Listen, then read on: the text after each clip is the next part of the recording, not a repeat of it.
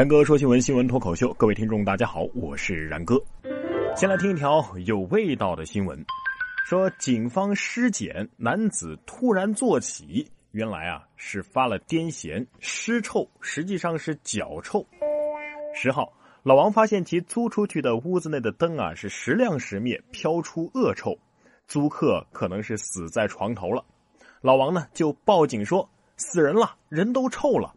警方和医生来检查的时候啊，这尸体突然坐起，哎呀，医生给吓瘫了。原来啊，租客是癫痫发作，所以浑身僵直，神志不清。而所谓的尸臭呢，实际上是脚臭。晨光熹微，青年男子为何将死屋内？勘验间隙，医护人员缘何下瘫在地？灯光时隐时灭，男子口吐白沫，忽然起身，到底是人是鬼？啊，有没有走进科学的感觉？学会了一句形容啊，你的脚散发着尸臭的气味。这位呢，也一定是闻着味道去的。说半夜呀，下班太饿，男子撬门入室烫火锅。根据平安重庆官方微博的发布，家住重庆巴南的一个肖某啊，有一天半夜下班之后呢，撬开了一家已经关张的火锅店的店门，自己动起手架锅起火烫起了火锅。这火锅吃不完呢，他干脆打包带走，哈哈，打了足足一个桶和一个盆啊。走的时候走进了电梯，他还忍不住偷吃了一根是是什么东西啊？事后呢，民警将他抓获，他坦言说呀。哎呀，当时真的是太饿了才这么干的。我觉得吧，为了避免此类案件的再次发生，火锅也得开放二十四个小时营业，哈哈，真是大写的一个福字啊！没有什么能够阻挡吃货对食物的向往。论重庆人有多爱火锅。说到重庆，重庆理工推行无手机课堂，上课前要按学号交手机。有网友爆料说，重庆理工大学为了能够让同学们能够认真听课，推行了无手机课堂，在墙上呢钉上手机带，学生按学号放入手机，上课老师呢也不用点名了，直接看哪个学号没有交手机。有同学认为啊，手机依赖虽然说减轻了，但是呢，也有同学认为上课交了手机之后，低头族会变成睡觉族。每两个手机，千万不要报考重庆理工大学哦。不过，关于点名这个吧，要是这样的话，哎，同学，这节课我不去了啊，把我手机带过去就行了啊。这大学课堂交手机，中学就管得更严了。高中食堂划线，男女分开，校长称啊，这是为了防止男女相互喂饭。有网友爆料说。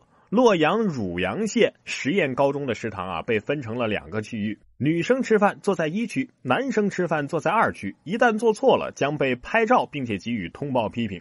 随后呢，该校的校长说呀：“哎呀，我们这样做是学校内部的管理的方式啊，也是一种尝试，主要呢就是为了防止男女生混坐、相互喂饭的情况。”这男女分开，这冷不丁一进食堂，还以为是厕所呢，是吧？你说这隔条线位是不是更刺激呢？有一种全世界都阻止我们要在一起的悲壮感。我可以理解这个规定是单身狗保护法案吗？单身的人呢就不会有这种烦恼了。说丈夫将老婆的名字啊写在篮球上用力打，结果呢被判家暴。恐吓也是家暴的一种。一个男子啊，对妻子不满，在篮球上写上妻子的名字，每天呢闲来无事就拍打篮球，边打边说呀：“某某某，我打死你！” 导致他的妻子啊，一听到篮球这两个字就浑身发抖啊，只要听到打篮球的声音就抱头躲开。该男子的行为已经被判定为家暴，精神暴力当然也是暴力了。要是我买块肉啊，然后每天在菜板上剁，边剁还边说：“某某某，你去死吧！”啊，边剁边笑啊，你看别人怕不怕？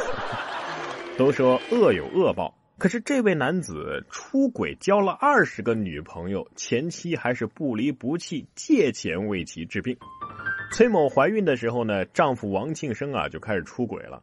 女儿出生之后呢，王庆生还曾经用热粥泼伤女儿，后来又哀求复婚。